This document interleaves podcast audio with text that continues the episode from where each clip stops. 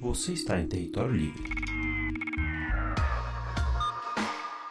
Daniel, cara, eu queria começar por uma, uma das questões que você sugeriu. Você queria, acho que, botar para fora. É, eu sei que psicólogo ouve muitos outros, mas acho que as pessoas têm que ouvir os psicólogos também, os desabafos. E, e aí eu queria que você tentasse dar um panorama do que, que a gente pode fazer para reconciliar a sociedade brasileira, assim, depois de, de quatro anos Bolsonaro. E, e, isso não é só no Brasil, né? Eu acho que essa, essa, esse acirramento político, principalmente no Ocidente, tem muito a ver com talvez muito tempo as mesmas políticas públicas, redes sociais, mas o fato é que, que assim, as pessoas estão estão com os nervos à flor da pele. E eu queria saber que, como é que você enxerga isso, que, que a gente pode fazer como sociedade, como é que a psicologia social talvez explique isso? Começar então com uma má notícia. Né? Eu não acredito que vai ter uma reconciliação né, tão cedo. Acho que é, é estamos num momento de tensão e, e, ele pode ficar mais ou menos controlado, pode ficar num é, mais ou menos democrático, mais ou menos sangrento, mas eu não acredito que tenha uma reconciliação a curto, médio prazo, curto ou médio prazo. É, eu, eu, pelas pesquisas que eu vejo, pelo que a gente vê também em, em né, na, no resultado das eleições. É, tudo indica que a gente tenha um terço da população né, de esquerda, em amplos matizes, uh, um terço de extrema direita e um terço que está ali flutuando, uma direita com um discurso mais liberal, uma, né, pessoas mais isentas, mais alienadas, ou que não, não se liga muito, mas tem um discurso meritocrático. Então, é, eu acho que é possível uma conciliação entre as pessoas de esquerda e esse outro terço das pessoas de, com um discurso liberal. Mas com as pessoas de extrema direita, eu penso que seja muito difícil ter uma conciliação a, a médio prazo. Até porque a gente pode entrar isso, nisso depois, é, tem, tem, três, é, tem três dimensões aqui que a gente precisa distinguir. Né? Uma é o Bolsonaro, está ou não no poder. Outra é o bolsonarismo, que sobreviveu ao Bolsonaro. Mas outra coisa é um pensamento é, muito violento, uma força muito violenta conservadora que está.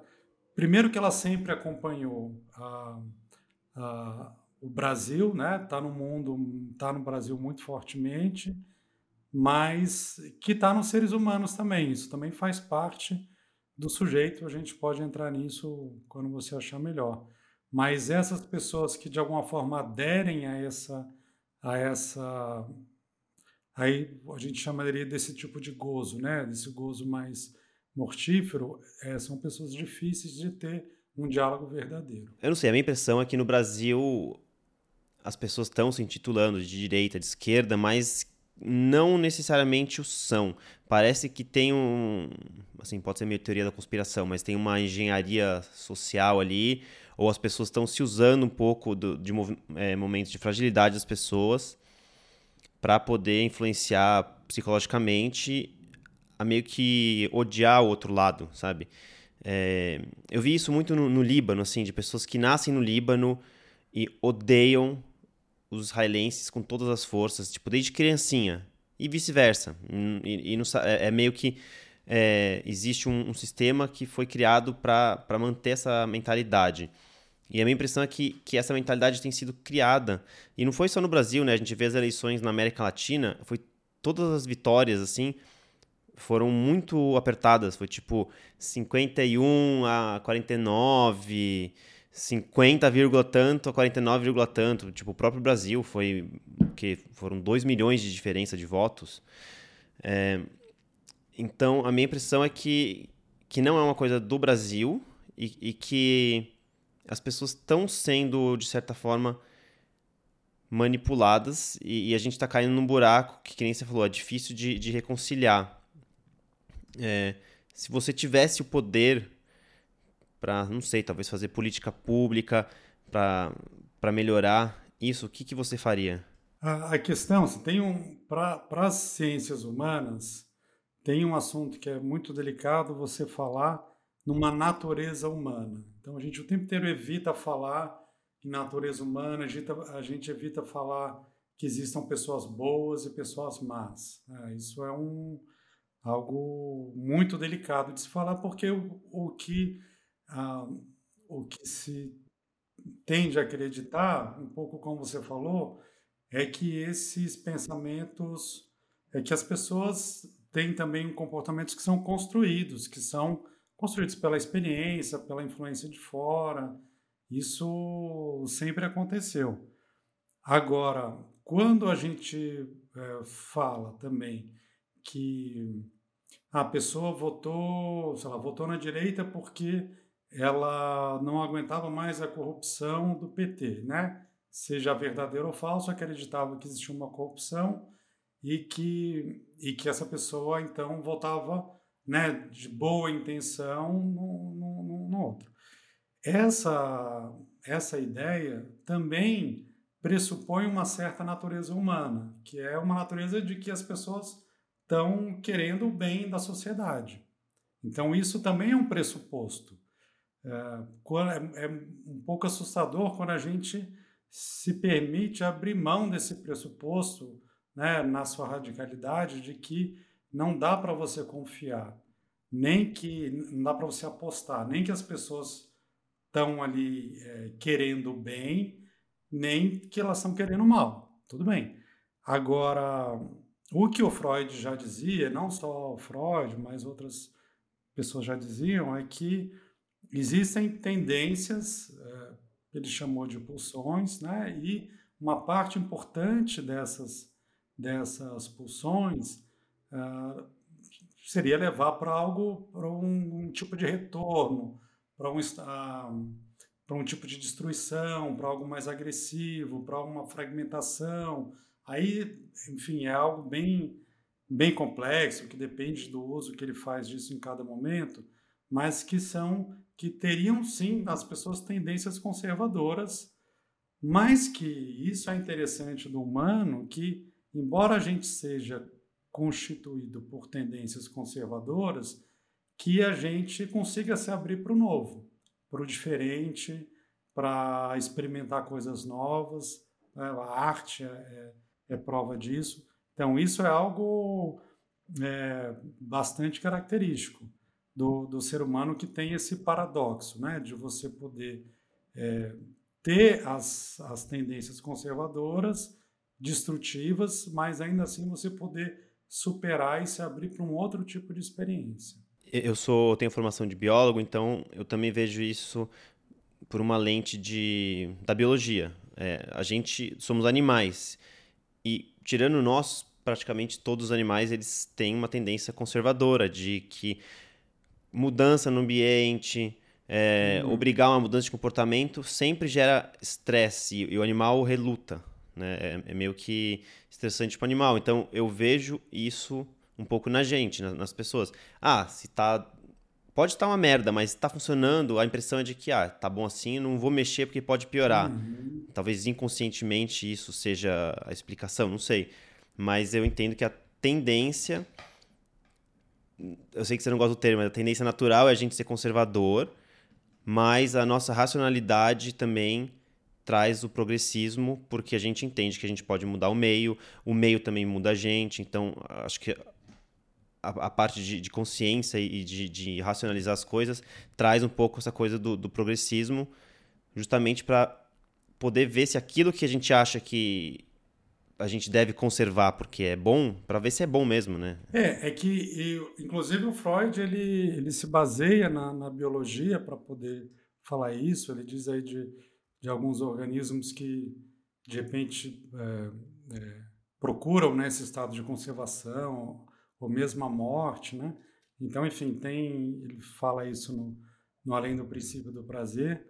Agora, é, é, mais do que uma coisa só da racionalidade, né? A, a, inclusive, a racionalidade, ela, ela defende, né? Defenderia isso, né? Do que você falou, né? Do, bom, melhor não mudar, porque se mudar pode piorar. Mas tem algo do, do humano, do sujeito, que é sur, surpreendente, que é como a gente pode, é, tendo, né? Às vezes você pode estar na sua casa, num, num, num, num sábado à noite, você está ali tudo tudo certinho para você. Você pode ficar, pode é, assistir um filme, to tomar um negócio, mas você se dispõe a sair, a enfrentar o, o mundo para sabe lá o que vai acontecer com você. Pode acontecer coisas ruins, coisas boas, pode conhecer alguém, pode ser assaltado, tanta coisa pode acontecer com você e a gente se abre por isso. Então, é, talvez essa seja uma milionésima definição do, do, do, do dos seres humanos como aqueles que, embora eles possam ter alguma situação de garantia, são seres que podem abrir mão de, da garantia para ter acesso a algo novo, mesmo que esse algo possa ser é, prejudicial, eventualmente, mas muitas vezes vai, vai ter coisas boas. Né? Então, se a gente pensa na arte, no amor, a gente está falando disso. E voltando lá então à minha pergunta anterior, o que, que você poderia imaginar de política pública ou alguma, enfim, alguma ideia que vai afetar muitos brasileiros para tentar sanar essa, essa, esse ódio contra o outro time, sabe? O outro lado. Porque você falou um terço de extrema-direita. E, e assim, a extrema-direita, até onde eu sei, é, é assim, é, é, uma coisa que é irreconciliável com qualquer coisa que não seja extrema-direita. E para mim é muito difícil acreditar que um terço dos brasileiros sejam de fato de extrema-direita. Então, para mim, assim, eles estão talvez se achando de extrema direita e, e, com as emoções muito à flor da pele, mas não sei, eu, eu, eu, gosto de, eu sou otimista, eu gosto de acreditar que tem uma, uma, uma solução a curto prazo. Tô, tô tentando puxar essa solução, cara. Me dá uma luz. Bom, inclu, inclusive eu, eu aproveito aqui para fazer propaganda, eu estou pegando esse dado de uma entrevista do Marcos Nobre aqui também para o seu canal, que foi muito boa, e ele falou né, disso, de 30% se identificarem com esse partido bolsonarista, né, com, com Bolsonaro, né, se identificarem nisso. É, então, é, é, tem uma ideia que a gente, que a gente, que a gente, é, que é comum, que é de apostar que as pessoas, é, no fundo, são boas, né? Isso é, e que elas podem abraçar o bem, né? Podem né, vir para o nosso lado, né? E eu penso que tem um tanto de narcisismo disso, porque a gente não quer pensar que no nosso mundo tem esse tipo de coisa. E aí uma tendência a querer salvar as pessoas, né? Inconscientemente salvar, não, elas não são tão ruins assim. Agora, quando a gente pensa, né, o que fazer, é, na verdade não tem tanta coisa assim que você precisa tirar da cartola, né? Porque boas ideias, boas soluções que que possam tornar o mundo mais justo e diminuir a violência, é, que possa, que possa é, que pudesse deixar né, uma boa parte da, da, da, população mais feliz e mais integrada, elas estão ali. Cara, eu vou pegar uma tangente da tangente aqui. É... Se o Freud estivesse vivo hoje, o que é que ele ia achar das redes sociais? O que, que você acha que ele ia falar das redes sociais? Você acha que ele ia ter um canal no Instagram? Olha, o Freud era um, era um cara é, bem à frente do seu tempo, né? E ele, é, ele pensava muito na frente, ele, ele podia é, é tanto prever coisas como sintetizar informações que já tinham uh, há muito tempo, né? E então, assim, quando a gente fala das redes sociais, acho que a gente precisa diferenciar é, o que são elementos novos e o que são elementos é, antigos, elementos que já estavam aí há bastante tempo. Tem um, um, texto que é bem que é bem interessante, bem emblemático, chama Sociedade do Espetáculo, do Guy Debord. Esse, esse livro foi publicado, uh, salvo engano, em 67. E ele já falava da criação de uma segunda realidade, uma, uma realidade das imagens, e que as pessoas então estavam se reportando. Então você teria uma primeira realidade né, do, do, mundo concreto, onde as pessoas vivem e tal. Você teria uma segunda realidade, a realidade das imagens, e, e, e aí que as pessoas já se reportavam né, e tomavam essa segunda realidade como a verdadeira. Então, esse fenômeno da rede social, ele, é, ele, ele tem esse lado dessa segunda realidade que ele não é tão novo. Tem um lado do narcisismo, da, das pessoas quererem se mostrar e aparentar para o outro, que ele também não é novo. Né? Isso é, é realmente antigo, é, obviamente ele é potencializado pela, pelas redes sociais. O que talvez seja novo seja esse, esse tipo de vínculo que se tem né, com a rede social, mas também com o aparelho, com o aparelho com o smartphone, né, com o celular e tal, onde a pessoa consegue, ela não, não se sente completa se ela não tiver com ele, mas quando ela está com ele, muitas vezes ela se sente completa. Então, é uma tendência da maioria das pessoas você né, acordar, né, saber onde está o seu celular, você pegar, você olhar. Então, essa promessa de completude, ela imagino que podia chamar a atenção do Freud, porque ele tem como um dos conceitos centrais a castração. Então, ela, ela, ela é como se ela prometesse você não ter que se haver com angústia de castração. Então, quando eu penso no sujeito na, na atualidade, tem é, dois elementos é, que, que eu colocaria como centrais é, e novos, né? O que, que, teria de novo do eu na atualidade? Uma seria esse essa dependência desse apêndice que acaba virando é, uma, uma promessa de completude e com ele eu consigo é, é, encontrar né, algo que o, que, o, que o Freud já falava. Né? Não é que o, o psiquismo, ele no fundo quer entrar, encontrar algo novo, ele quer uma correspondência entre a percepção e uma ideia que ele já tenha na cabeça. Então, Freud ele já falava dessas tendências conservadoras, retrógradas, mas ele também abria para, bom, mas como é que a gente então vai para uma coisa nova? Então, eu diria que a gente tem esses dois elementos que caracterizam o eu contemporâneo, que é essa dependência da internet, mas do aparelho em si, né, de ter que ter o aparelho na mão, a gente vê isso muito claramente, como a imagem aparece aí como algo é, condutor da subjetividade, do, da, das fotos, dos vídeos, do que eu vou ver. E um outro elemento que você não perguntou, mas é, que eu coloco aí também, que é, é como os psicofármacos também entram com, com, com nesse auxílio da, da, da completude, né? de você poder é, estancar a angústia de castração.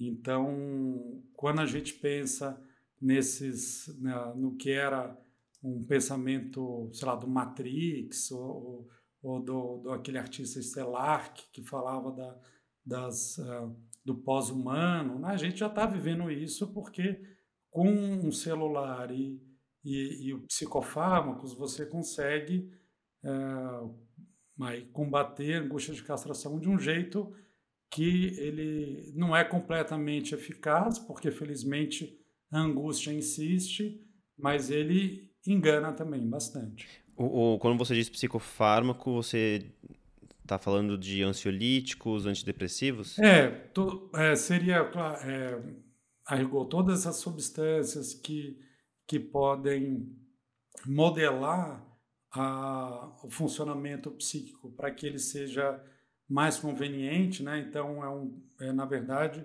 seria um, um, termo até mais abrangente, né? Os psicoativos, é, essas substâncias. Aí, claro, a gente pode é, extrapolar isso para as outras drogas também.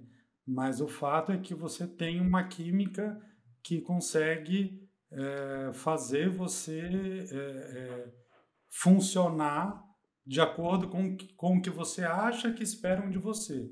E aí você vai ter um remédio para acordar, um remédio para trabalhar, um remédio para transar, um remédio para dormir. né, sempre né, um remédio para estudar, né, tem as pessoas usando aí também é, remédios para poder estudar, então isso é, é, um outro é um outro ponto, né, que, que, que é como se então você tivesse essa promessa de completude. Então a gente fica numa situação curiosa, que a gente é, é resultado de uma evolução aí pegando aí no seu gancho da biologia, né, de milhões de anos onde os seres é, dormiam, acordavam, né, iam procurar comida, transavam, dormiam, faziam tudo isso e de repente as pessoas não fazem mais isso, não conseguem mais fazer isso e acham que o problema é delas, né? Não, não, não pensa assim, poxa, mas tem algo errado no sistema que, que, que faz com que eu não consiga desempenhar essas coisas. Então, voltando àquela sua pergunta, se a gente quisesse é, como sociedade realmente é, encaminhar esses problemas que fazem que fazem com que umas pessoas se odeiem, né? É, é, o que, que, é o que, que é a regra, né? O princípio fundamental para a dominação, né? É divisão, é dividir para controlar. Isso é desde os dos antigos ali dos babilônios já faziam isso, né? Dos romanos, né? Então, então quer dizer, se a gente vai querer isso, né? E aí volta também a Marielle. A primeira coisa é você pensar um sistema que não divida as pessoas, não divida as pessoas entre as exitosas e as fracassadas, entre as boas e as más, mas que permita que as pessoas possam viver de um jeito mais harmônico. Mas aí é uma mudança estrutural, não é uma mudança é, de gestão. Sobre a, as redes sociais, então, voltando um pouquinho, o, você falou uma coisa que eu achei interessante, assim, tipo, as pessoas ficam lá nas redes sociais, de uma certa forma elas precisam daquilo para se sentir completas, mas pega o Instagram, por exemplo, é uma rede social que deprime muitos jovens, inclusive o Mark Zuckerberg, Mark Zuckerberg sofreu ali é, questionamento do Congresso, porque parece que a empresa sabia da, dessa, desse efeito nos adolescentes, e aí, assim, as pessoas pegam uma coisa para se sentir completa, mas depois de um tempo elas começam a se sentir deprimidas, e aí elas vão para os psicofármacos para tentar equilibrar isso. E, e, aí a minha impressão é que tá todo mundo depressivo e ansioso. E, e eu, em 2021, eu tive um, uma crise de, de ansiedade e depressão, tive que começar a tomar remédio, e eu lembro de como eu era agressivo, assim, com todo mundo, com a minha filha, com a minha mulher, é, era muito fácil eu, eu ser impossível explodir por umas besteiras. E aí quando você coloca isso numa escala de milhões de pessoas, é, eu vi a OMS falando que a depressão vai ser uma das principais doenças do século XXI. Então, eu não sei se você concorda ou não, mas como é que você enxerga a relação de redes sociais, tecnologia, e, e, manter esses nossos avatares do mundo digital e a depressão? Ah. Então, aí aqui tem, tem, tem um campo também que é complexo, eu, eu dividiria em, em duas partes, né? Uma, é, numa, numa parte mais, é, pegar uma parte aqui mais social e uma parte mais subjetiva, né? Embora, claro que isso é uma abstração, né? Porque é claro que as coisas se, se, se relacionam, né? Agora, social, no ponto de vista social e econômico, é, é, é muito engraçado, porque quando a gente vai para uma discussão sobre é, ideologia, né, a gente fala assim, bom, mas o, o, socialismo não deu certo, nunca deu certo.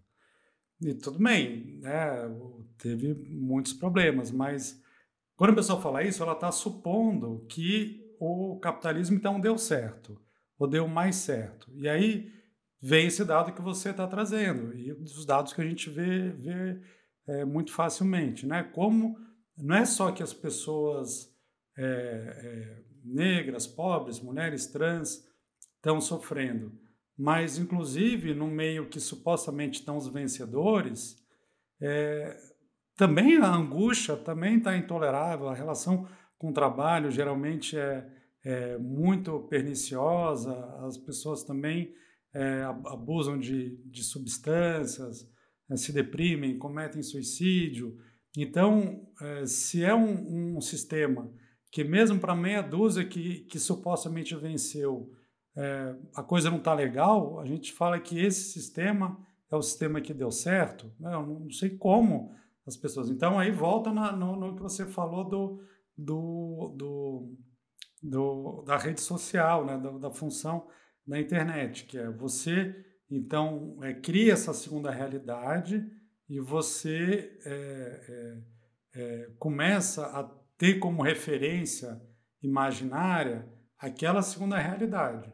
Então, eu posso chegar para um, né, uma pessoa, pode estar. Tá, é, claro que não é no meu lugar que eu não vou chegar para a pessoa e falar: olha, sua vida está uma porcaria. Mas a pessoa que trabalha 12 horas por dia, é, não tem tempo para ficar com a família, não tem segurança financeira, não sabe se vai pagar, conseguir pagar financiamento da casa, o seguro de saúde, se vai perder o emprego, é, se ela é amada pelas pessoas, o que, que vai acontecer com ela. É, e, e, e, ela fica tão esgotada que ela também não produz, porque aí tem que ela, ela tem isso e ela não produz um estilo de estar no mundo que seja mais criativo, mais pertinente ao que seria algo mais singular dela. Ela não consegue, então fica só a pressão. Quer dizer, a vida dessa pessoa não está legal. Mas ela pode chegar e falar para olhar, mostrar para você, não, mas olha aqui meu Instagram, olha para onde eu viajei, olha o que eu comi, olha o que eu bebi, olha com quem eu tô, olha que eu tô na academia, sei lá. Então, aquela realidade do Instagram, ela passa a ser mais é, é, valiosa para ela do que poder ter uma sintonia com a própria angústia. Né? E aí, o que que o, que que o, o, qual, uma, o que que o sistema capitalista ele é muito bom em fazer. Ele é muito bom em fazer as pessoas ficarem culpadas, se sentirem culpadas pelo próprio fracasso. Então ele individualiza as histórias de fracasso. Então, se eu estou me sentindo mal, não é porque a minha condição de trabalho é inadequada, não é porque o sistema está errado, não é porque o mundo é ruim, não, é porque eu não sou forte o bastante, porque eu tenho que, não acordei cedo bastante, eu não me esforcei, né? Então eu tenho que fazer tudo isso e eu tenho que ser grato, né? Tem a coisa da gratidão, né? Então o mínimo que você consegue ali passar três horas né, no, no trânsito para chegar na praia, aí você vê o pôr do sol, gratidão. Aí você pega depois três horas para voltar e volta tudo. Então, então quer dizer, é um sistema que ele faz isso com a gente. Então, é, em termos macro, é, não vejo muito como sair disso sem pelo menos você ter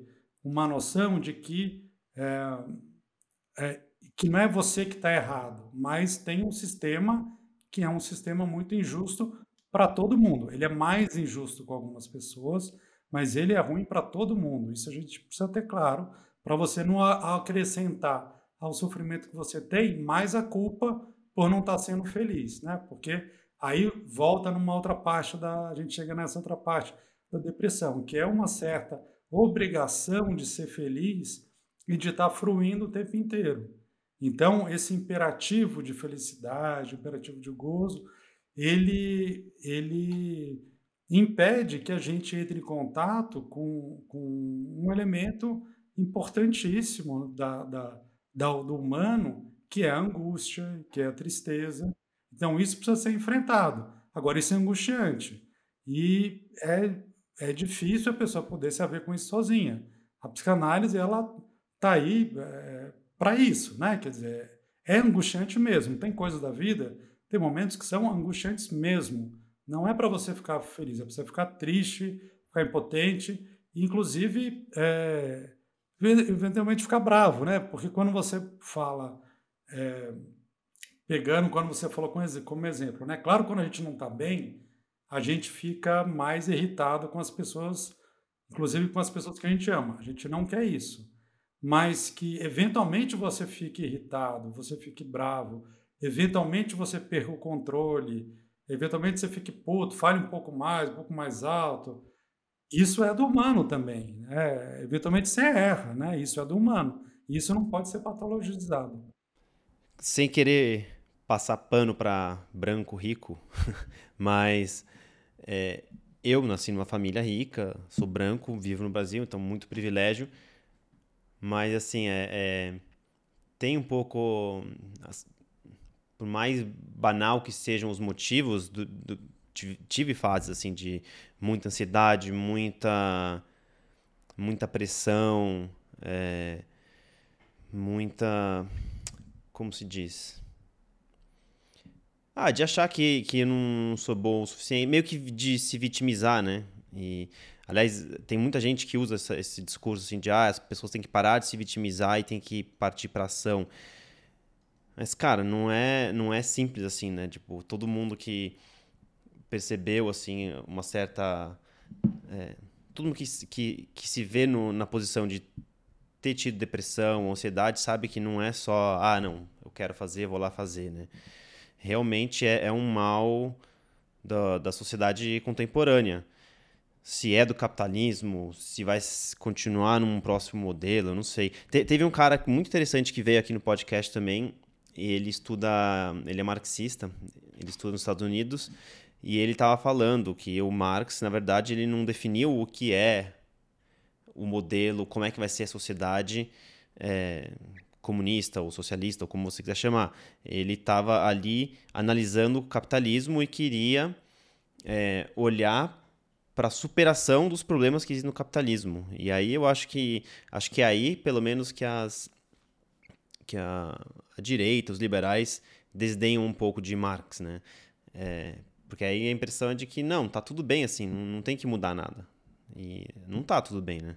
Então, é, isso que você, você falou, né? Tá nesse momento de, de, de pressão e de sentir que você que tá legal, que tá demais para você, ainda assim tem uma cobrança por você ser forte, você aguentar, né? E poder e você ao mesmo tempo fala não, mas eu sou um privilegiado, eu não poderia estar tá sentindo isso, né? Então é, os discursos eles vão é, tirando das pessoas até a, aquela possibilidade de falar do próprio sofrimento.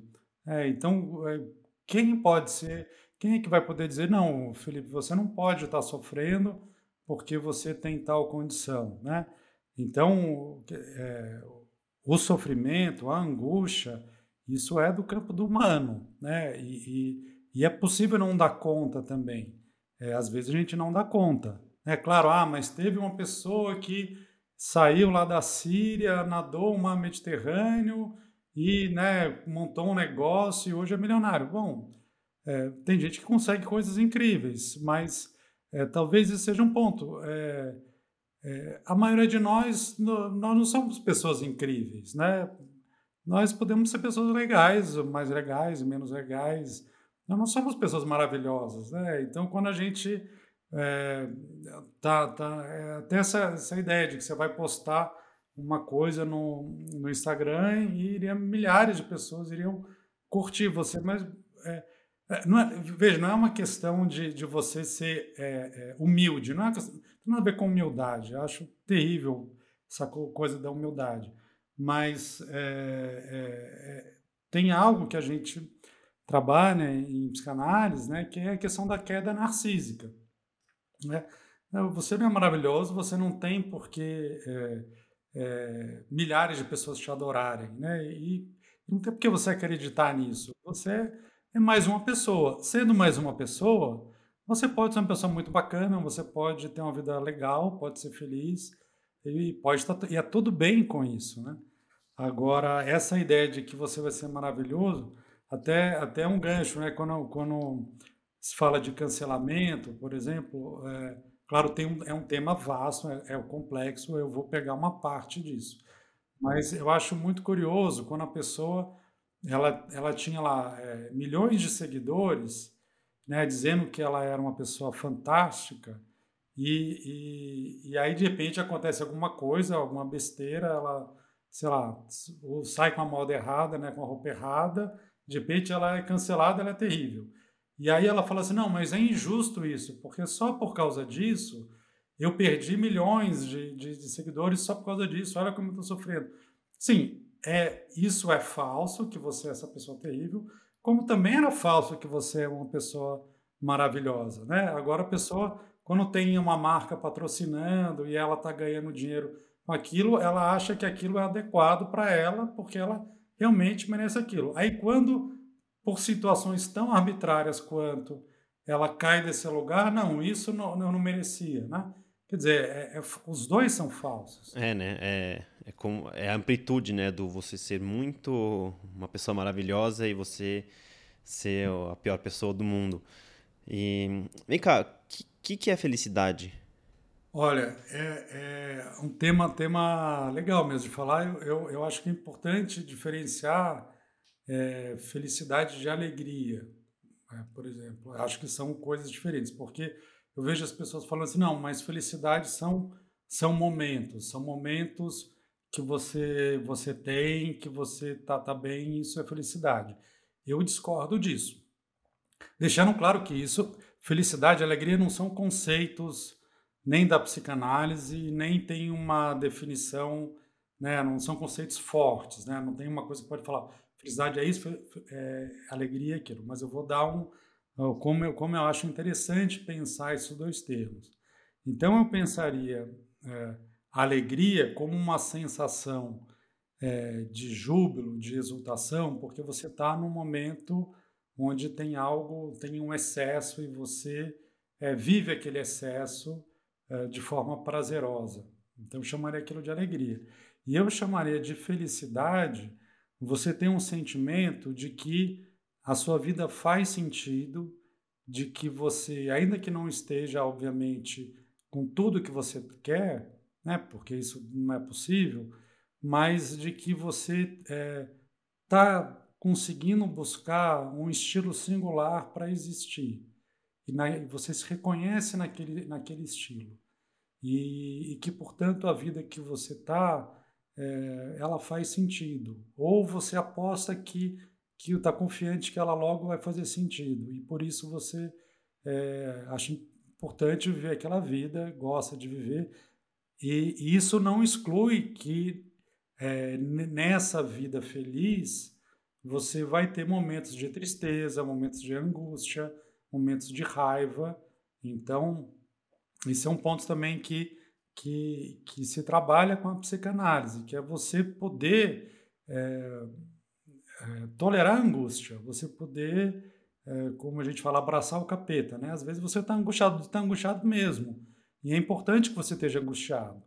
Agora, eu, eu falando assim, o problema de eu, de eu falar assim é que parece uma coisa meio de coach, né? Que você fala, não, seja desse jeito e abrace a angústia, abraça a alegria e tal, e aí você vai conseguir ser feliz. E não é isso. Então, o caminho, esse caminho para para conseguir isso, é, não estou dizendo que exista só um caminho. Tem gente que vai, sei lá, fazer yoga, vai, vai sei lá, com as artes. É, aí eu não posso dizer. Eu posso dizer do caminho que eu percorri e que eu ajudo as pessoas a percorrer, correrem, que os meus colegas ajudam, que é o da psicanálise, que é você poder conviver com a angústia, você poder saber que a angústia ela, ela não tem que ir embora, é, que, que a angústia ela faz parte é, da vida. Às vezes você pode estar tá melhor com ela, pior, né? Você é, pode estar tá mais desesperançoso, mas você não tem que se debater, não é como é, um peixe que fica fora d'água e que tem que se debater para voltar para a água, né? Ele está ali perto na borda e se debate até chegar para a água. Então, às vezes a gente fica numa situação angustiada e a gente vai se debatendo como se a gente fosse conseguir voltar para a água e aí respirar. Não, tem um tanto de angústia que, que ele faz parte. Agora, às vezes a gente tá, é, coloca o monstro é, maior do que ele é.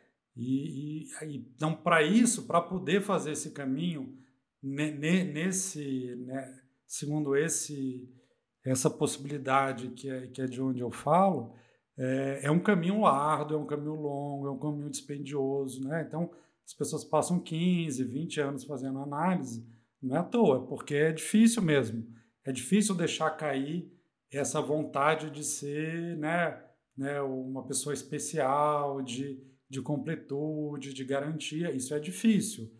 É possível, mas é difícil, é, custa dinheiro, custa tempo, é, esforço, mas, mas é possível. É, eu brinco com a, com a minha mulher que a gente já está fazendo o fundo é, para a terapia da nossa filha. É, é importante. é, você falando assim, a minha impressão é de que então a, a gente conseguiria resumir a felicidade como achar um sentido para a vida. E aí quando você falou isso, vieram duas coisas na minha cabeça.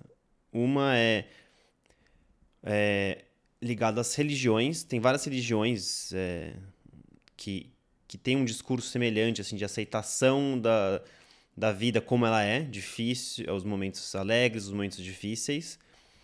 E, e aí a gente tem visto assim, um, um aumento ou diminuição de religiosidade e, e, um aumento assim, de agnósticos e ateus. Aí eu não sei se isso pode ser um dos motivos de muitas pessoas estarem é, perdendo assim o, o, sentido da, da vida e aí ficam buscando em, em, outros lugares e é difícil achar porque hoje em dia assim a gente não precisa é, mais caçar a gente não precisa tipo acho que a, aquelas coisas que tornam os animais muito vivos a gente já não tem muito porque é uma sociedade, sociedade de uma certa forma assim claro estou falando do meu ponto de vista aqui e tem gente que por mais que, que batalhe é, já já tem um, um, uma certa segurança, assim.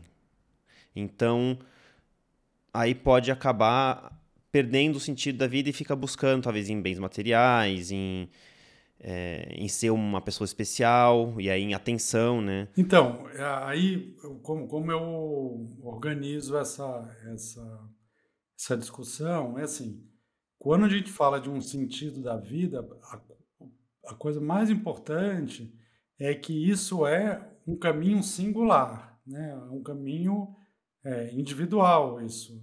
Então, é, se tem duas pessoas que estão concordando sobre o sentido da vida, tem um problema, né? Porque o sentido seria teria a ver com a gente vai falar na, da psicanálise em desejo, né? Em você poder estar é, tá em sintonia com o desejo, você poder é, construir um estilo de existência é, algo que aponte para um caminho, mas que primeiro ele não é fechado, né? ele não é ele não é estanque, ele não é fechado, ele não é compartilhável.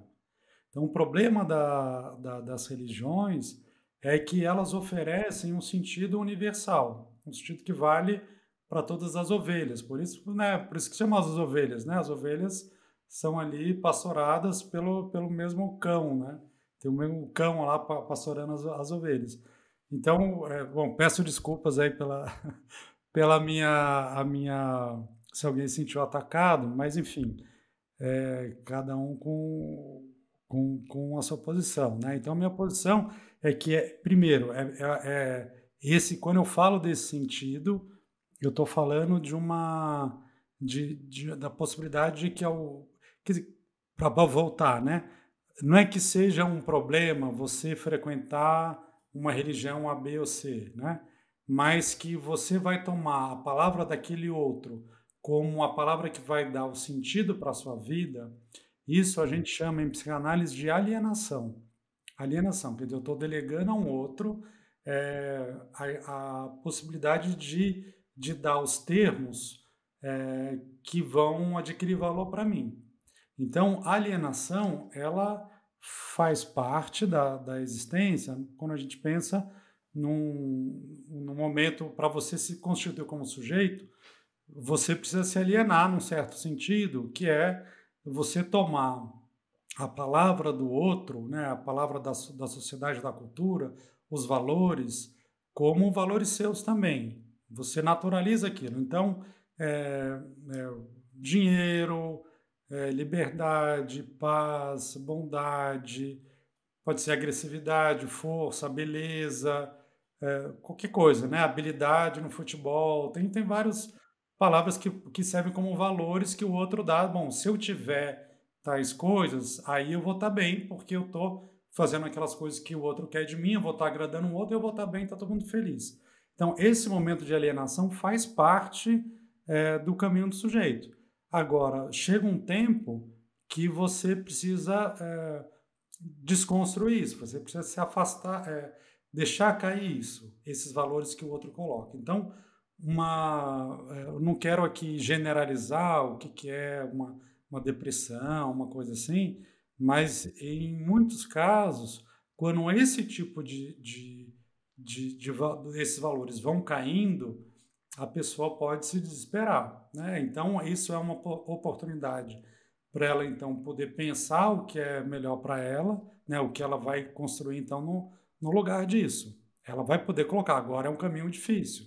Então, é comum, por exemplo, a pessoa tá, né, tem um bom emprego, tem uma família que gosta, está lá com a mulher e tal, então, ela está tudo bonitinho, ela cumpriu toda a propaganda da Doriana, ela cumpriu. Ainda assim, ela não está feliz, ela não dorme à noite, ela não, não consegue fazer as coisas. Bom, então, como é que a gente entende isso? Esses valores aos quais ela colou eram muito bons para satisfazer uma, uma imagem que ela algo que uma expectativa que ela tinha do outro, né, que o outro tomava como valores, e aí ela toma aquilo como se fossem valores para ela mesma.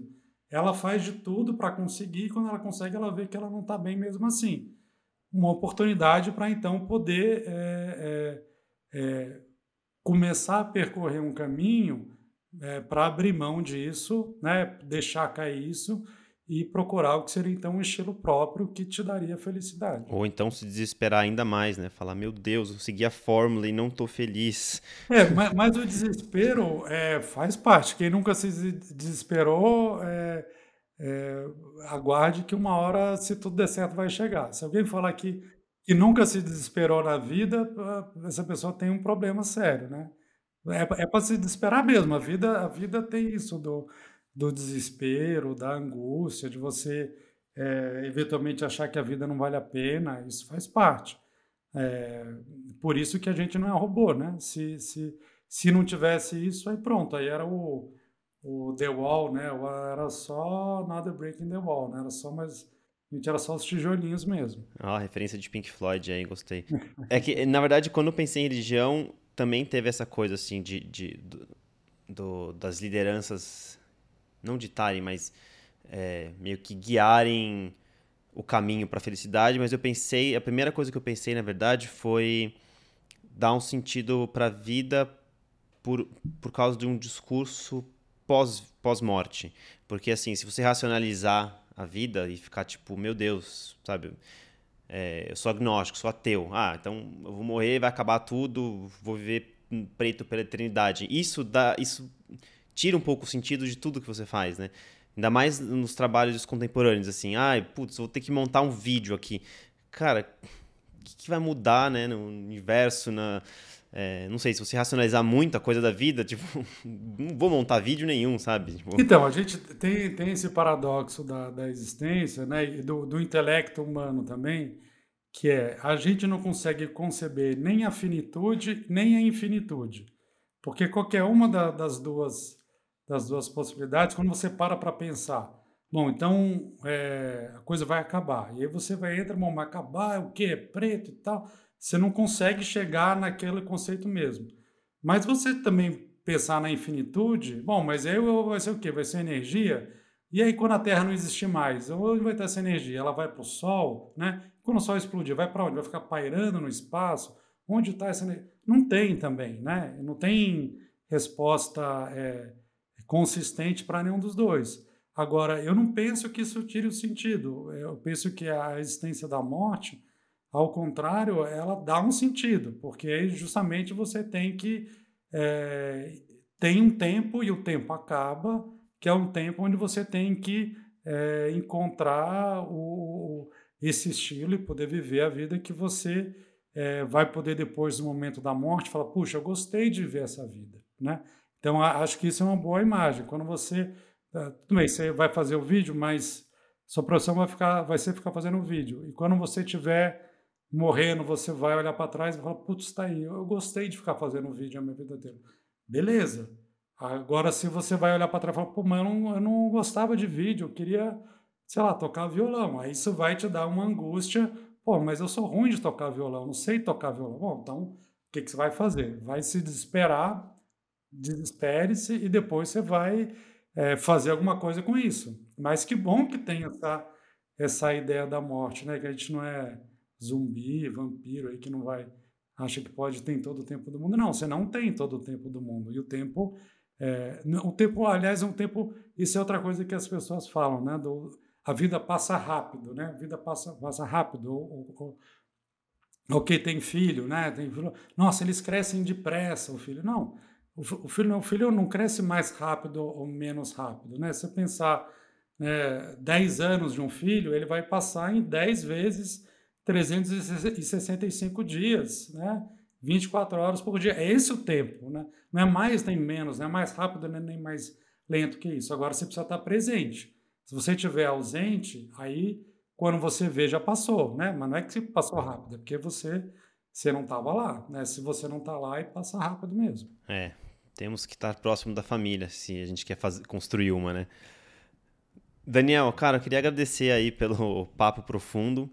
É, acho que a busca pela felicidade continua e a busca pela paz no Brasil também. É, eu espero que, que as pessoas consigam sair um pouco dessa, desse modo guerra cultural e construir alguma coisa juntos. Porque deve ter, algum, deve ter algum ponto que, que as pessoas, que os brasileiros estão de acordo. É, bom, eu te agradeço. Eu, eu acho que, o, que, o, que essa uma parte importante é entender que esse ódio ele existe, sempre existiu, vai continuar existindo, tanto em quem é de esquerda como é de direita. Agora, a gente precisa entender o que a gente vai fazer com isso. O que a gente vai fazer com esse ódio, com a raiva, porque isso é uma ferramenta importante. Algumas pessoas conseguem manejar melhor que outras e isso vai continuar. É, vamos canalizar, tentar canalizar isso. Cara, muito obrigado pelo papo e até uma próxima. Obrigado, Felipe. Um abraço. Muito legal estar tá, tá falando com você.